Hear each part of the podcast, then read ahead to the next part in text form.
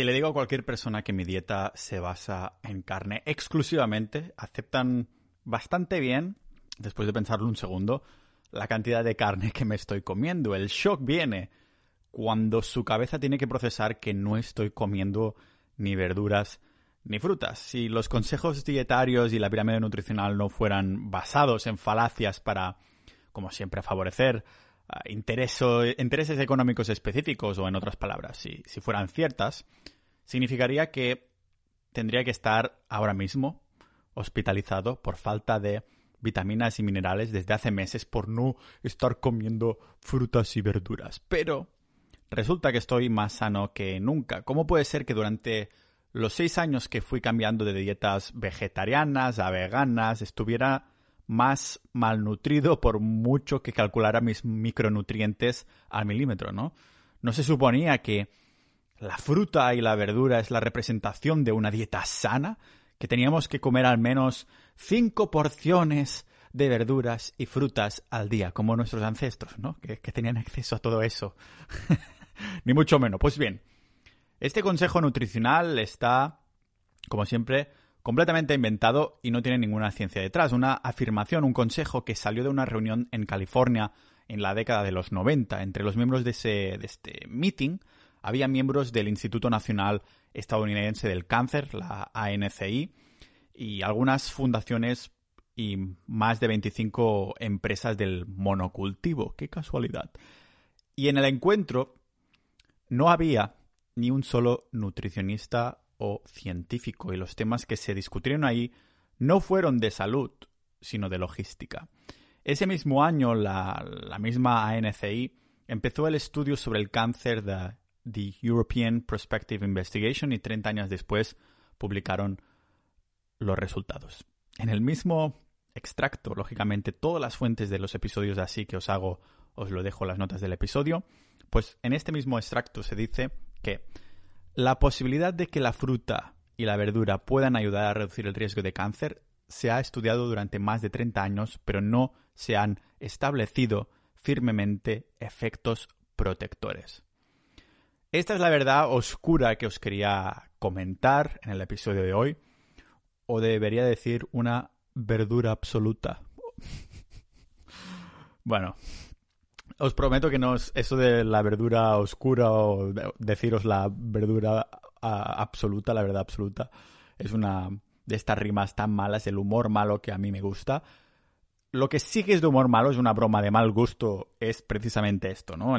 todas estas mentiras de la industria y en, la, en el episodio hoy os quiero comentar ah, qué ha pasado en mí y lógicamente lo voy a basar todo en ciencia después de estar meses y meses ya con la dieta carnívora y no comer ni fruta ni verduras. Y como siempre lo vemos aquí en el podcast multipotencial de Pau Ninja.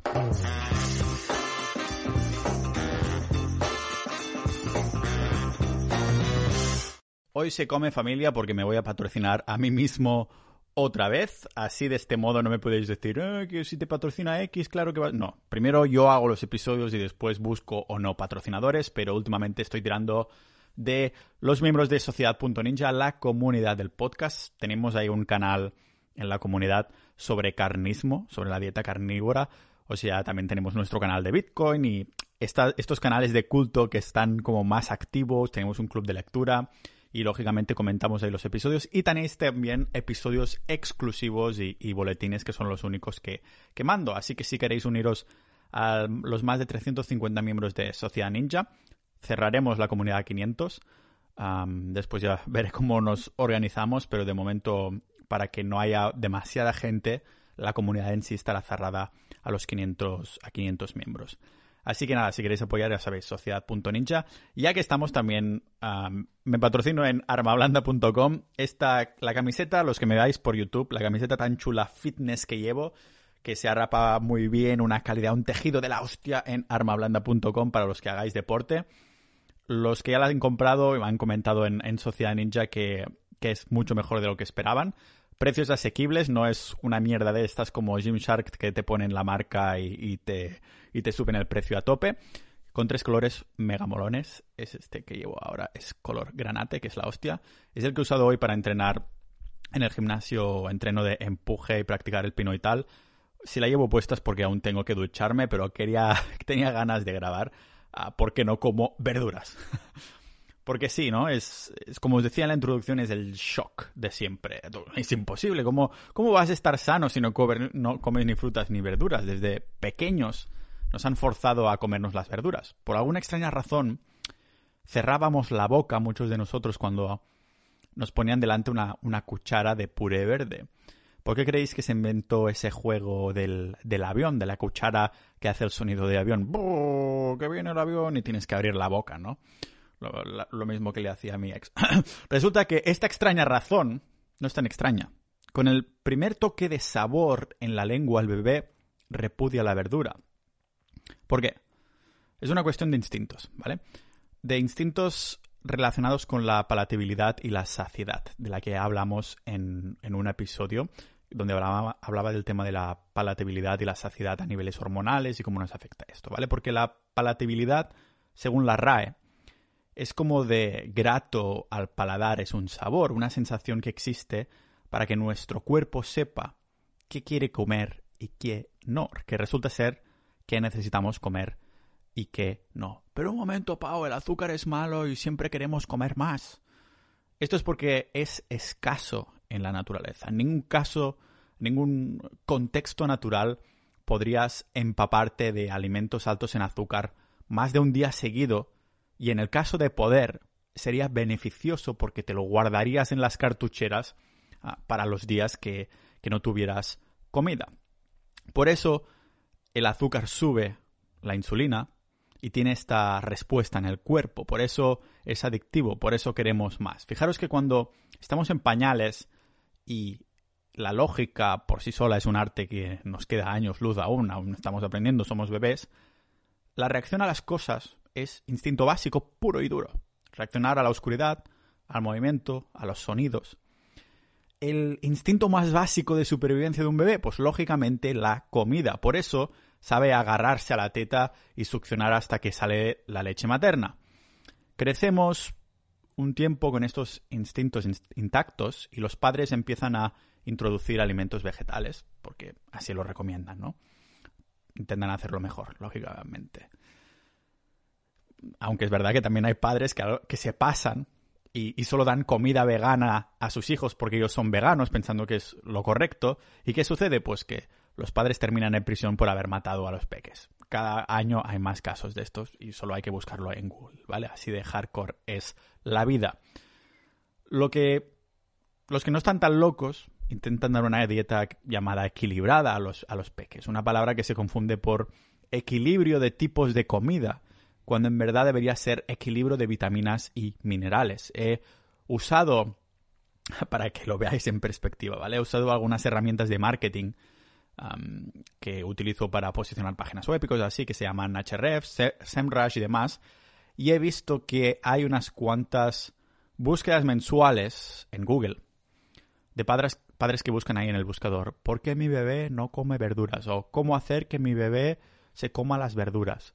Pero por casualidades de la vida, ningún padre parece tener problemas para que su bebé coma carne.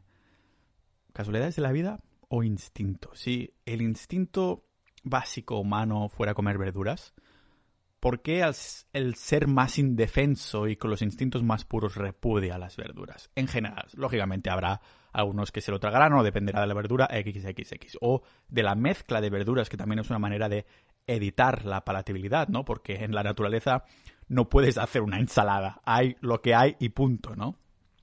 Claro, cuando pensamos en una dieta sana, lo primero que nos viene a la mente es un plato colorido, lleno de frutas y verduras, como más variado mejor.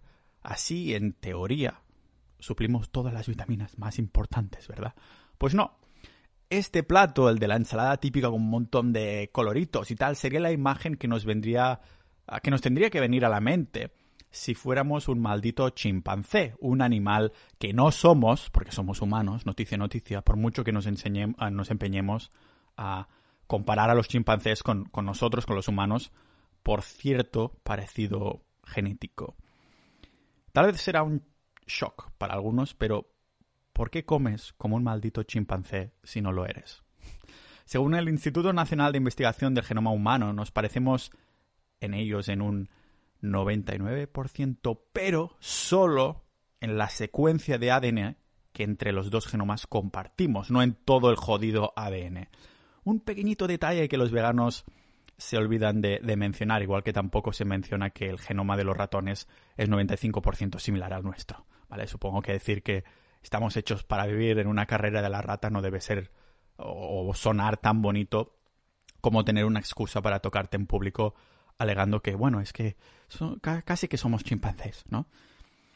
Y si en vez de un roedor o un herbívoro pudiéramos compararnos, pudiéramos comparar nuestra manera de comer con alguien que se parece aún más a nosotros. Pues buenas noticias porque sí que podemos. Eso lo comenté en el episodio 194 que va solo de esto, porque aún teníamos más parecidos a los neandertales, primates aún más carnívoros que los lobos y las hienas, como la evidencia ha demostrado, y recordemos que los neandertales convivieron con los Homo sapiens, como digo, lo comenté en el episodio 194. Es de extrañar entonces que personalmente haya eliminado toda planta de mi dieta. A ver, ha sido un paso natural, porque es lógicamente una dieta carnívora simplemente es productos animales, excluyendo todo lo que es ah, vegetal, ¿vale? Cuando listé los alimentos más sanos del mundo que podíamos incorporar en nuestro menú semanal, en el episodio 217, pudimos ver que, bueno, menos el agua de mar, todos eran productos de origen animal y quizás por nuestro pasado carnívoro el cuerpo absorbe los productos animales como si, si fueran una esponja. Y cuando digo pasado carnívoro también me refiero a presente carnívoro, porque somos los mismos biológicamente, no culturalmente ni socialmente, pero somos los mismos Ah, biológicamente que antes. Por eso decimos que los alimentos animales para el cuerpo humano están mucho más biodisponibles, que el cuerpo los absorbe casi en su totalidad. ¿Por qué os creéis que los veganos van tanto al VC? Lo digo con experiencia propia cuando lo era, ¿vale? No solo es la cantidad de fibra que se meten, sino también todos los residuos que el cuerpo no puede absorber. A ver, desde que empecé a basar mi dieta en carne de pasto de calidad, mis disposiciones, para decirlo así, también se han vuelto más pequeñas, como si el cuerpo tuviera menos a expulsar. ¿Ha sido porque absorbe bien la carne o porque no tiene tanto residuo a expulsar? ¿Quién sabe? ¿no? Si hipotéticamente comiéramos solo lo que hay en la lista de los alimentos más sanos del mundo, terminaríamos con unos platos que incluyen hígado, hueva, mariscos, huevo y carne roja, haciendo que las deficiencias nutricionales que podamos tener sean virtualmente cero. Es decir, que no faltaría de nada, ni hierro, ni vitaminas liposolubles, ni DHA para el cerebro. Claro, entonces, ¿por qué cuando pensamos en algo sano nos viene a la mente una maldita ensalada o un plato con un montón de verduras y fruta? Y no es una contradicción. A nadie eh, en su sano juicio se le ocurriría comer solo ensalada a diario. Y casualmente alguien que come carnívora diaria no, no tiene ningún problema nutricional. Y eso lo colgaba hace unos días en, mis stories de Instagram. Podéis seguirme en Pau, buscáis Pau Ninja o Pau barra baja ninja. Y de vez en cuando pues me pica y publico alguna story o alguna cosa. No publico mucho, pero ahí me tenéis de vez en cuando. Pues publiqué como un bol, un bol de, de comer que había salmón, hueva de salmón, había queso, eh, me gusta pensar que parmigiano reggiano, y, y ponía en esta story, ponía esta imagen y decía, esto es un plato sano, que hay todas las vitaminas liposolubles, hay DHA y todo lo sano para la vida humana, mientras que eh, cuando pensamos en algo sano, pensamos en el típico plato del arcoíris, una maldita ensalada, y eso no es sano. Claro, en este aspecto os confieso que me costó, me costó hacer el cambio de chip, sacarme la venda de los ojos y dejar de comer verduras y frutas durante unos meses cuando me pasé a la carnívora. Lo que me ayudó a poner en perspectiva fue que, como acostumbro a hacer, la vista de pájaro, ¿vale? Ese zoom out, tirar para atrás con la cámara. Cuando me alejé con la lupa, pude ver también la, motivación principal que, mueve la, la agenda de las de las plantas, también de la ganadería industrial, no local de pasto, ¿vale? Pero esa motivación principal que mueve la agenda de la industria de las plantas como, como sanas en comparación con la, industria, como digo, de la carne de pasto local. Sabéis, sabéis cuál es esta motivación, ¿no? Es, es la de siempre, el dinero, porque tenemos, por ejemplo, los abonos para nutrir el suelo tiene una valoración de la industria de 200.000 millones, las insecticidas 220.000 millones, las maquinarias para cosechar son casi 100.000 millones, fábricas para almacenar y procesar son más de 2 miles de millones, uh, de hecho son 2,4 billones de dólares, sí. Plásticos para empaquetar, tenemos 400 um, y pico mil millones, ¿vale? Sistemas de transporte para importación y exportación son 160 y pico mil millones. Electricidad, agua de todos estos sistemas, pues es el mayor contribuyente de las emisiones globales, ¿no?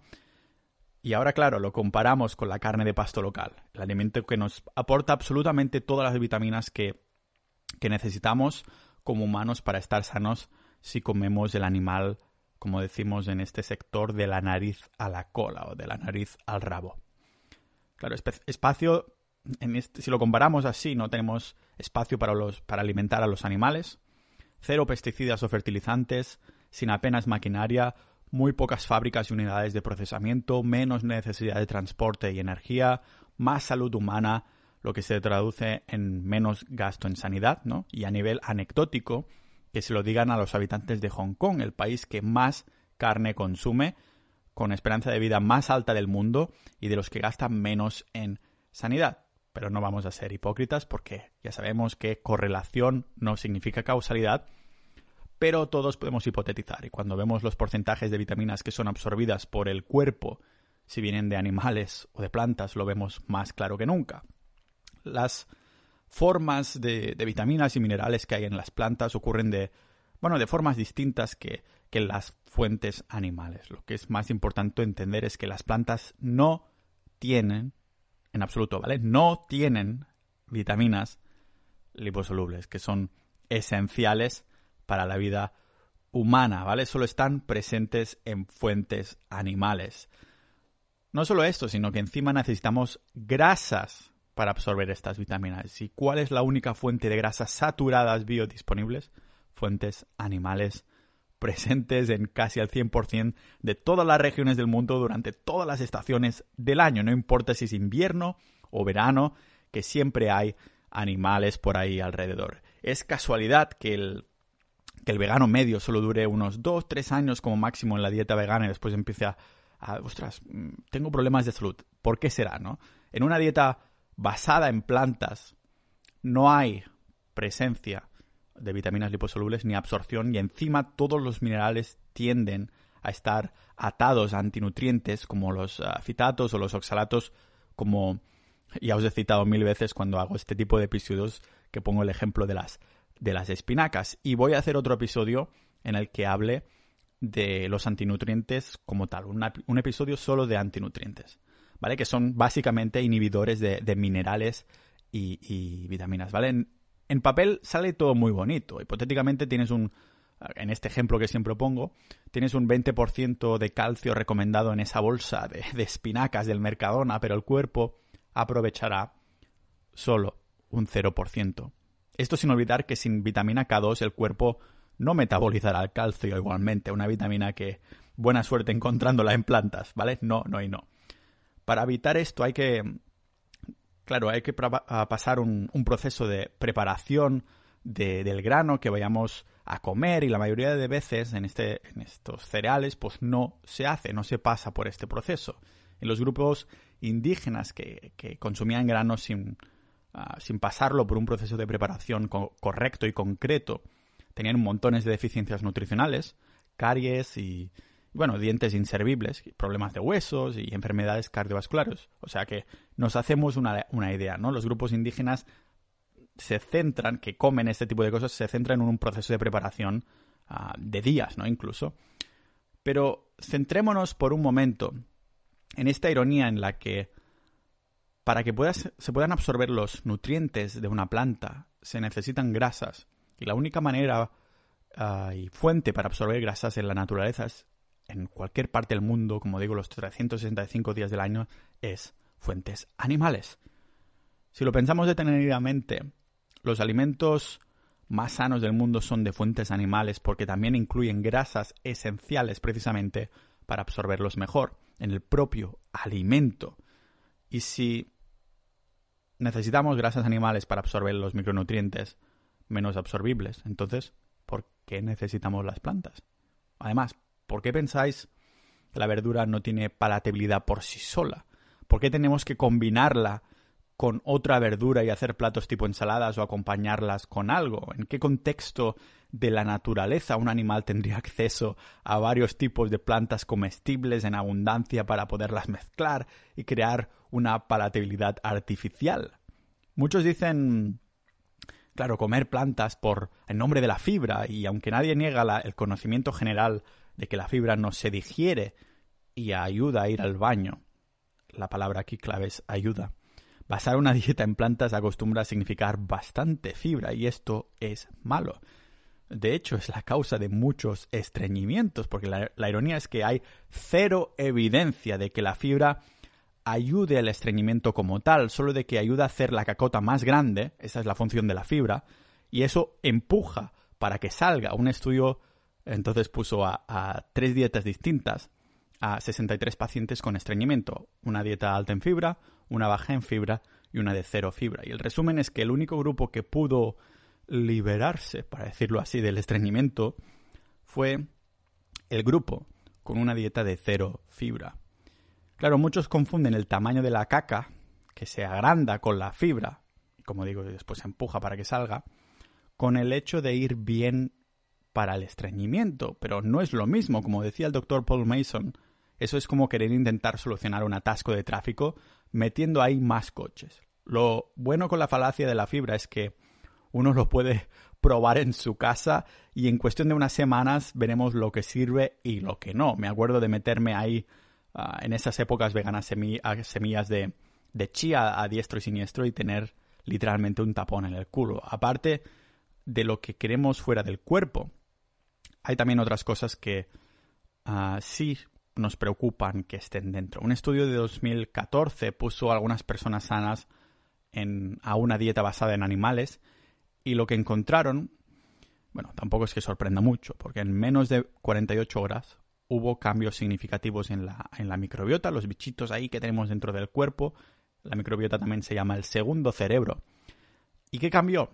Pues menos diversidad. Aumentaron los organismos que eran tolerantes a la bilis y a comer grasa y bajaron el número de bichitos que metabolizan las fibras vegetales. Pero un momento, Pau, pero ¿no queríamos el máximo de balance y diversidad en la microbiota? Bueno, sabemos que nuestra microbiota se adapta a lo que comemos y cambia rapidísimo. Siempre se nos ha dicho que queremos diversidad de estos bichitos, pero tampoco está basado en nada. Tengo la sensación de que las instituciones públicas les cuesta decir no sé o mm, tenemos que investigarlo más y dicen lo más políticamente correcto cuando no saben algo. El, mundo de la microbiota es un mundo muy nuevo en esta ciencia, ¿no? Al que apenas hace un tiempo que se le ha uh, empezado a prestar la atención seria que deberíamos. Pues fue precisamente en, un estudio que se hizo en Valencia que encontró evidencia de que la diversidad de la microbiota puede afectar negativamente a la salud. Entonces, ¿a quién creemos? ¿A los científicos que dicen que queremos diversidad? ¿A estos científicos españoles que dicen que tener microbiota diversa no es sano? No sé, como siempre, es responsabilidad de, de cada uno, ¿no? a cada uno nos toca decidir si creer lo que dicen los libros de nutrición, el calvo desenfadado. Yo, como siempre, os recuerdo que esto no es consejo de inversión, es mis conclusiones, mi opinión después de experimentar con las cosas. Utilizo este podcast ah, y gracias a los miembros de Sociedad Ninja para apoyarme, ah, simplemente para investigar, ¿no? Llegar a mis propias conclusiones. Este es como un diario personal, ¿no? ¿A quién queremos entonces? Estos nutricionistas basados en libros que hace años que no se actualizan, al naturalista del barrio, quién sabe. Responsabilidad de cada uno.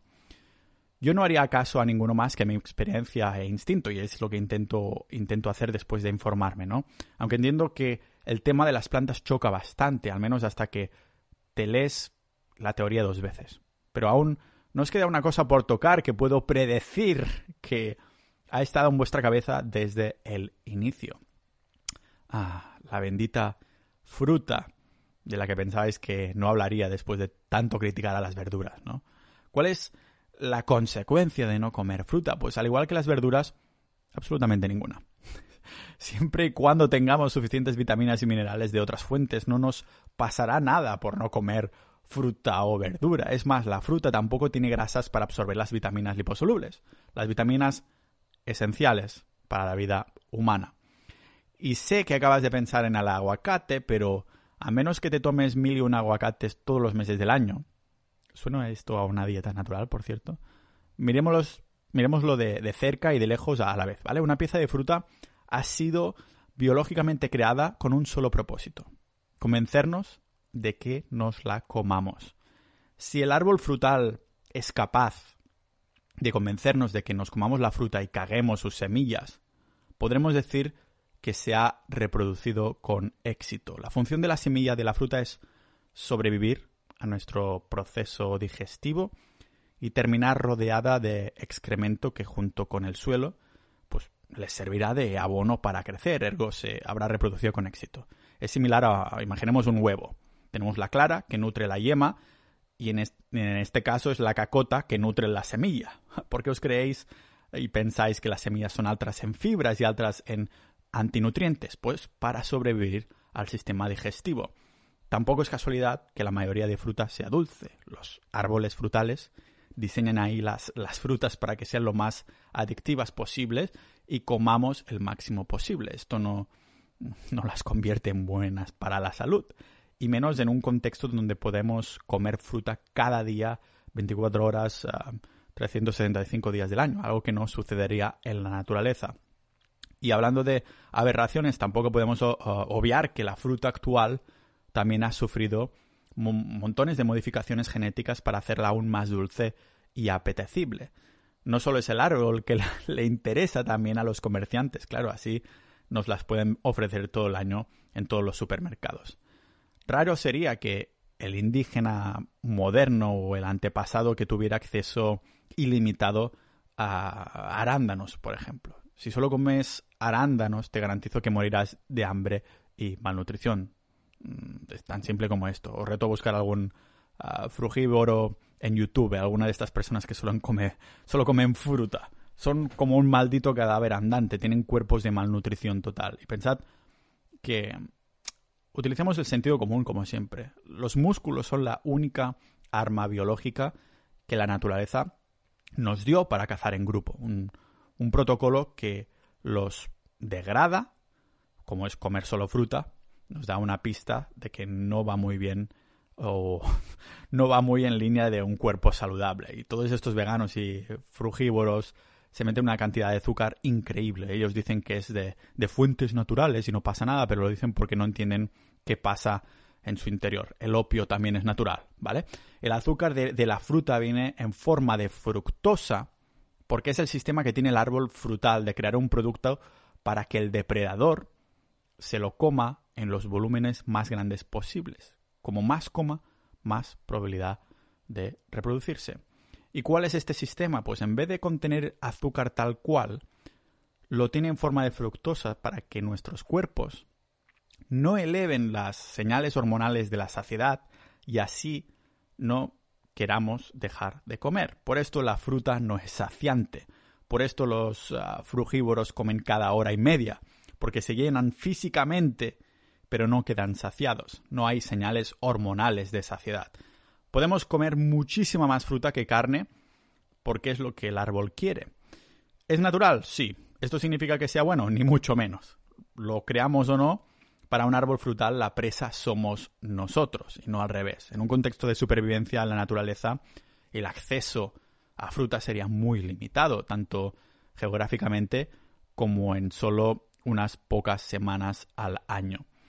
Pero aquí estamos zampando, zampando smoothies de frutas sin ningún puto sentido, pensando que es bueno porque es natural o algo así.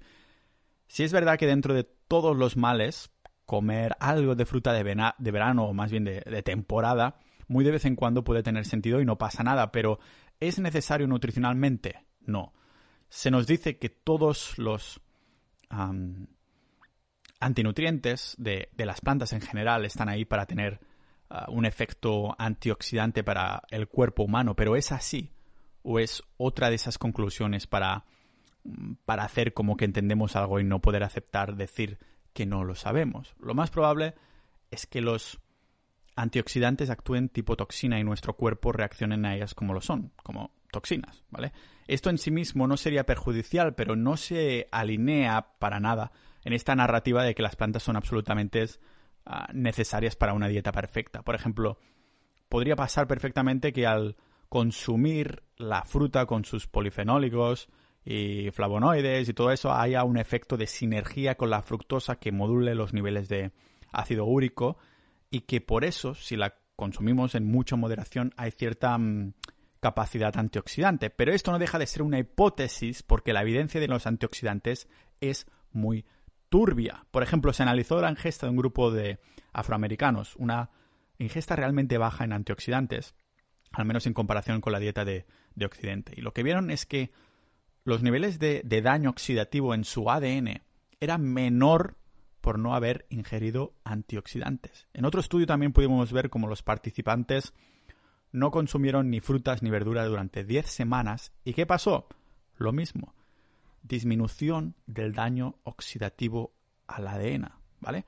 No hace falta decir o ser un, David Sinclair para entender que el daño en el ADN se traduce en, en, bueno, envejecer más rápido, básicamente, menos longevidad. Esto iría en contra de la hipótesis de la hormesis, que la hormesis es la definición literal de lo que no te mata te hace más fuerte. Esta teoría defiende que esta gotita que yo llamo veneno en verdad te está haciendo más fuerte a estos pesticidas naturales de las plantas y en fisiología humana hay ejemplos de hormesis molecular y hay ejemplos de hormesis ambiental. Los ambientales son cosas como el ejercicio, el calor, el frío y la luz solar haciendo ejercicio estresamos el cuerpo, estamos cansados, pero después nos recuperamos y somos un poquito más fuertes, como cuando Goku casi lo matan y si sobrevive ahora es más fuerte, ¿no? Así que la gente se come plantas pensando en esta hormesis, en los antioxidantes, que en realidad estamos hablando de la capacidad de lidiar con el estrés oxidativo. Entonces es cuando el cuerpo produce más glutatión, que es la la policía molecular, para decirlo así, del, cuerpo humano que controla los radicales libres. Pero la hormesis, comiendo plantas, no deja de ser una hipótesis. Es necesario envenenarse un poquito cada día. ¿Nos volverá este veneno más fuerte y más resistentes a él? ¿O estamos haciendo los parguelas envenenándonos poco a poco y encontrándonos cada vez peor? Porque sí, el nivel de vida Ah, no es lo mismo que la esperanza de vida, ¿vale? Que sí, que vivimos más tiempo, pero ¿cuáles son las condiciones? No sé. Esta ha sido mi conclusión con el tema de las verduras después de experimentar con la dieta carnívora. Como digo, no soy un nazi en este sentido. Si un día voy a socializar y hay algo de verduras, bueno, me acostumbro a dejarlas, pero alguna vez me pica y me las como si tengo muchas ganas. Tampoco hay que, como digo, ser un nazi en este sentido o el tema de la fruta, si hay una fruta de temporada y es verano y tengo ganas de comerme una sandía, no sé, algo así, ¿vale? pero ya os digo, lo importante que sí, dieta balanceada y todos esos cojones, pero en verdad, dieta balanceada de micronutrientes y, minerales, ¿vale? No de tipos de alimentos. ¿Qué, tipo de ciencia es esto? Hay que comer dieta balanceada de tipos de alimentos. No, de nutrientes, hay que tener los nutrientes balanceados. Bueno, Aquí está, esperaré los comentarios de veganos atacándome. Me suda la polla, por favor, si vais a, intentar refutar alguna de estas cosas, utilizar ciencia, fuentes y me lo miraré, ¿vale? Ah, de todos modos, tenéis en el episodio, en las notas de este episodio, en la descripción de la plataforma de podcast donde sea que me escuchéis, ah, las notas de esto y las fuentes a las que he enlazado y demás, demás, para que lo podáis mirar detalladamente si queréis. Y lógicamente un agradecimiento y un abrazo muy grande a los miembros de Sociedad.ninja. Si queréis apoyarme y tener este tipo de debates de nutrición también ahí dentro de la comunidad, lo podéis hacer entrando en Sociedad.ninja. Y nos vemos próximamente con, bueno, episodios del podcast de otros temas y también de estos que se vienen un par más. Así que un abrazote y nos vemos en el próximo episodio de este podcast multipotencial de Pau Ninja.